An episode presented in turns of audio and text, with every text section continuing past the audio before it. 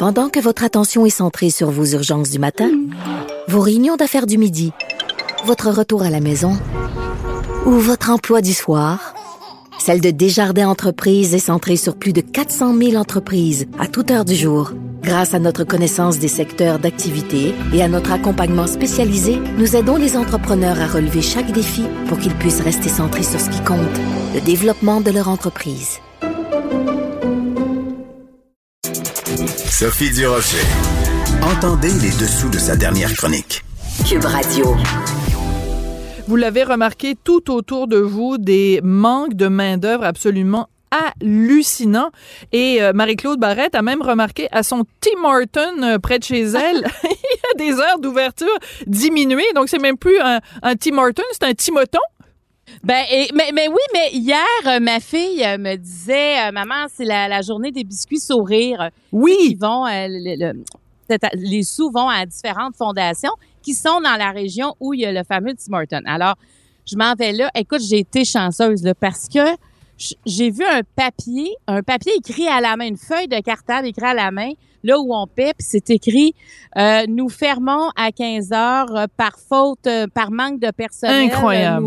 Nous, réouvrons demain à 5 heures. Écoute, j'étais là genre à 3 heures moins 5.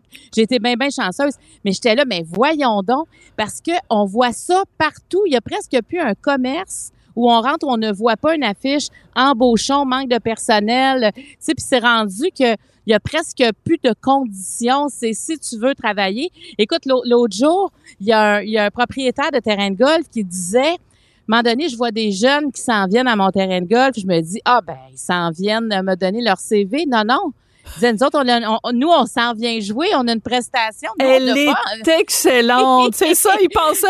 Non, ils, sont, ils ont tellement de temps libre grâce à Justin Trudeau que ils ont non seulement du temps libre, mais en plus de l'argent, qui s'en venaient jouer au golf. C'est une excellente anecdote. Écoute, l'autre jour, moi, je vais euh, euh, manger euh, au restaurant. Ça faisait longtemps qu'on n'était pas allé manger au restaurant.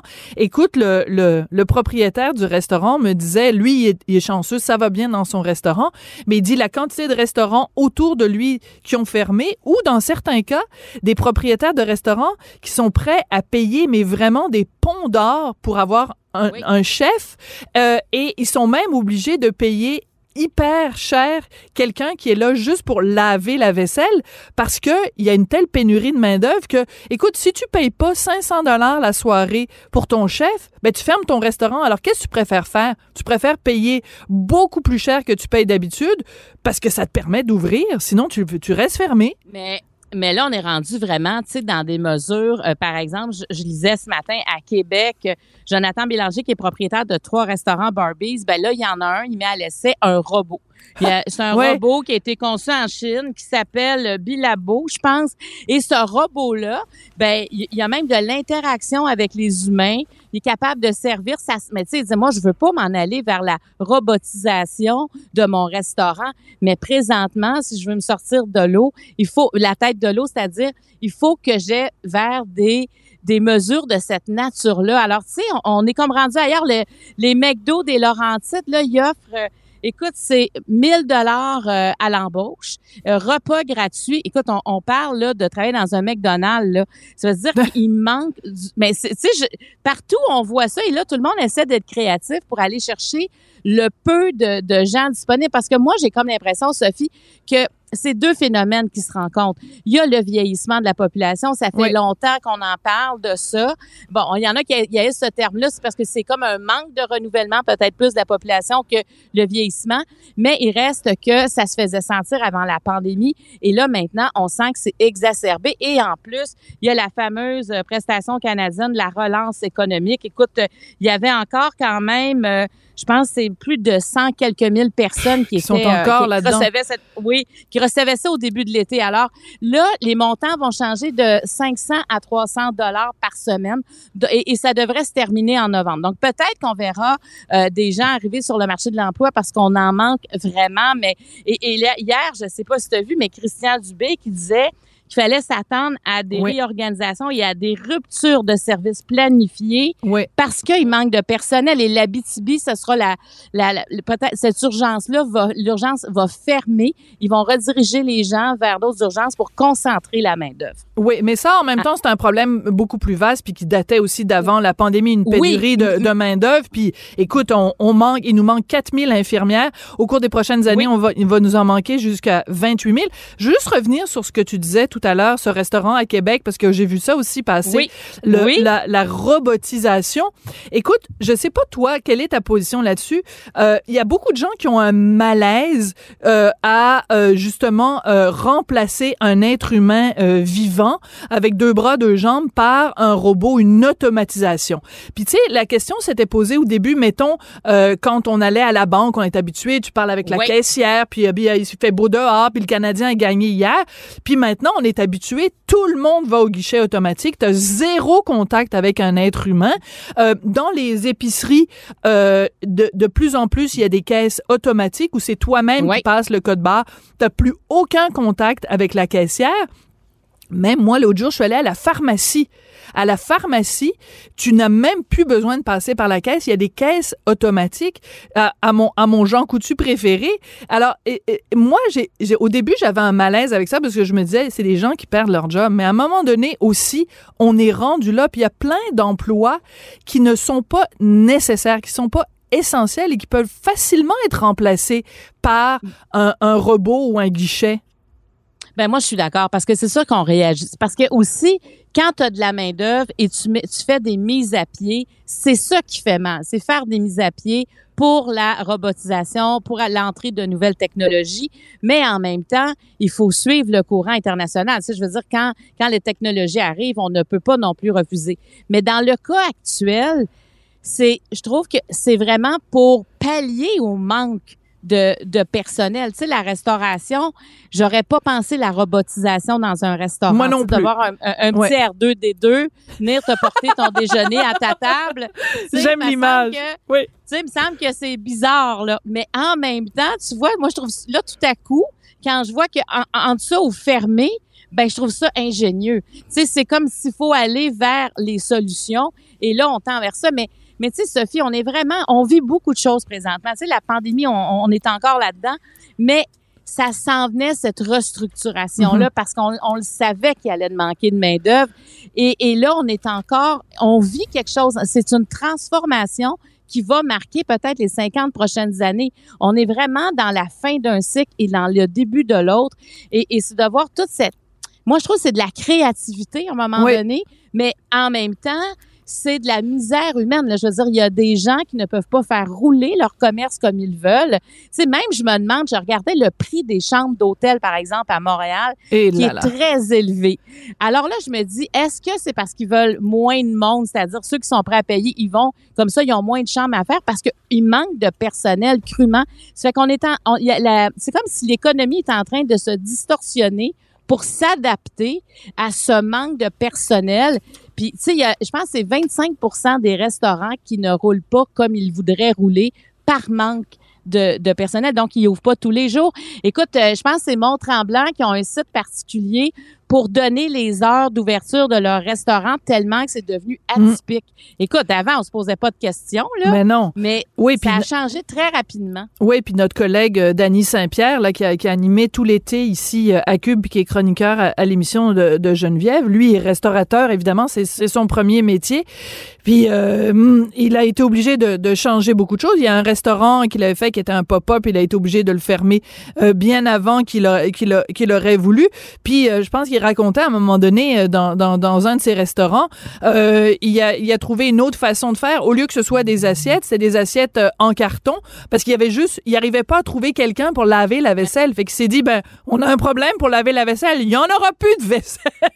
Mais tu vois, ben, c'est tous des exemples où, euh, par la force des choses, tu es obligé de, de t'adapter et de, et de changer complètement ton modèle d'affaires.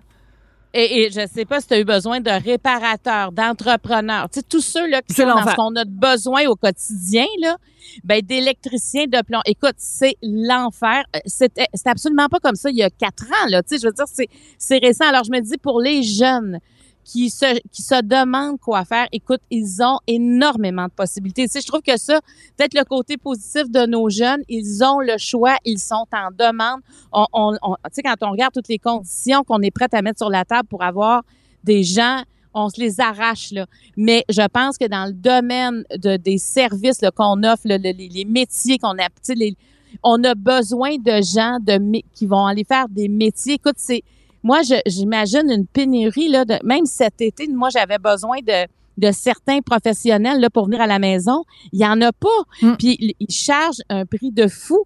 Mais en même temps, la rareté fait que les prix augmentent, mais nous, on gagne quand même tout le temps le même revenu. Mais il y a, on est, on est là-dedans. Et en tout cas, moi, je, je, je salue justement les Dany Saint-Pierre et tous ces gens-là qui usent de créativité pour survivre. Tout à fait. Pour que leur commerce survive, il faut continuer à les encourager pleinement. Oui, écoute, euh, il nous reste un petit peu de temps. Il y a un sujet dont tu voulais nous, nous parler. C'est euh, la, la, une pédopsychiatre que tu vas recevoir bientôt à ton émission oui. qui a fait un, un cri du cœur sur les médias sociaux sur la surdiagnostication. Et eh, mon Dieu que c'est difficile à prononcer ce mot-là. oui, oui, tout à fait. Mais ce que ça veut dire, en fait, c'est que il y a, on, on est, on, on évite sur la gâchette, en fait, pour donner un diagnostic aux enfants, et ça très tôt dans leur vie, dès le primaire. Puis elle, c'est là-dessus qu'elle lance un cri du cœur parce qu'elle dit attention, parce que avoir un diagnostic pour un enfant, c'est une lourde responsabilité. Puis ça peut être aussi une étiquette qui est chargée à porter. Et, tu sais, comme elle, elle, dit tellement bien, elle dit, un enfant euh, anxieux va bouger. Un enfant déprimé va bouger. Un enfant insécure va bouger. C'est pas nécessairement un enfant qui a un trouble du déficit de l'attention avec hyperactivité parce que ça dit comme le taux dans le monde, euh, le, le, le, taux au Québec, c'est 14 euh, des jeunes ont un diagnostic alors que mondialement, c'est entre 5 et 7 et un Québécois sur neuf entre 6 à 19 ans a consommé des psychostimulants pour traiter un TDAH. Alors, mais, mais c'est sais quoi? Moi, ce que je constate, c'est la détresse aussi des parents. Tu sais, quand l'école a de la misère avec ton enfant, qui te le retourne à la maison, tu cherches tu veux un diagnostic, tu veux une façon tu de veux une étiquette à la rigueur parce que l'étiquette euh, fait en sorte que là tu vas être prise en charge par le système alors que s'il n'y a pas d'étiquette, euh, s'il n'est pas identifié comme étant ceci ou cela, il est comme dans une espèce de, de flou administratif. Mais, mais ce que je trouve euh, euh charmant dans, dans, sa formulation à cette pédopsychiatre, c'est quand elle dit parfois, il faut juste se dire, un enfant, c'est un enfant. Puis elle parle de la petite enfance, là, parce que l'adolescence, c'est une autre problématique, mais des fois, et, et, et, et, je trouve ça important ce qu'elle dit, parce que c'est vrai que des fois, les, on a tendance collectivement à, à capoter. Dès qu'un enfant a un comportement un peu trop euh, agité, on capote, on a comme oublié. Tu sais, si nos mères ou nos grands-mères euh, euh, pouvait euh, nous, nous, ramener à l'ordre, c'est ça qu'elle nous dirait. Ben, ben voyons, ton enfant, là, il est juste il est juste en train d'être un enfant là. Je veux dire, ça, ça, ça, bouge, ça court partout un enfant, c'est ça que ça fait. Puis, puis on voit que dans l'éducation, ils sont surchargés. Donc quand il arrive un enfant qui déplace de l'air, qui prend de l'espace, l'impatience arrive rapidement aussi parce qu'il y a comme moins d'espace pour ça, tu sais. Alors là, ces, enseignants-là rencontrent les parents, ils vont dire, ben peut-être qu'il y a un trouble ici, il faudrait pousser plus loin. Donc, il y a une pression qui arrive de tout part, tout côté. Et même les médecins disent, des fois, on prescrit parce qu'on a comme l'impression, on prescrit la médication parce qu'on a l'impression qu'il n'y a pas d'autre solution pour le parent et on ne sait pas quoi faire. Donc, puis, tu sais, ce qu'elle dit aussi, euh, docteur Lamy, c'est le premier diagnostic à faire, c'est que vous avez un enfant.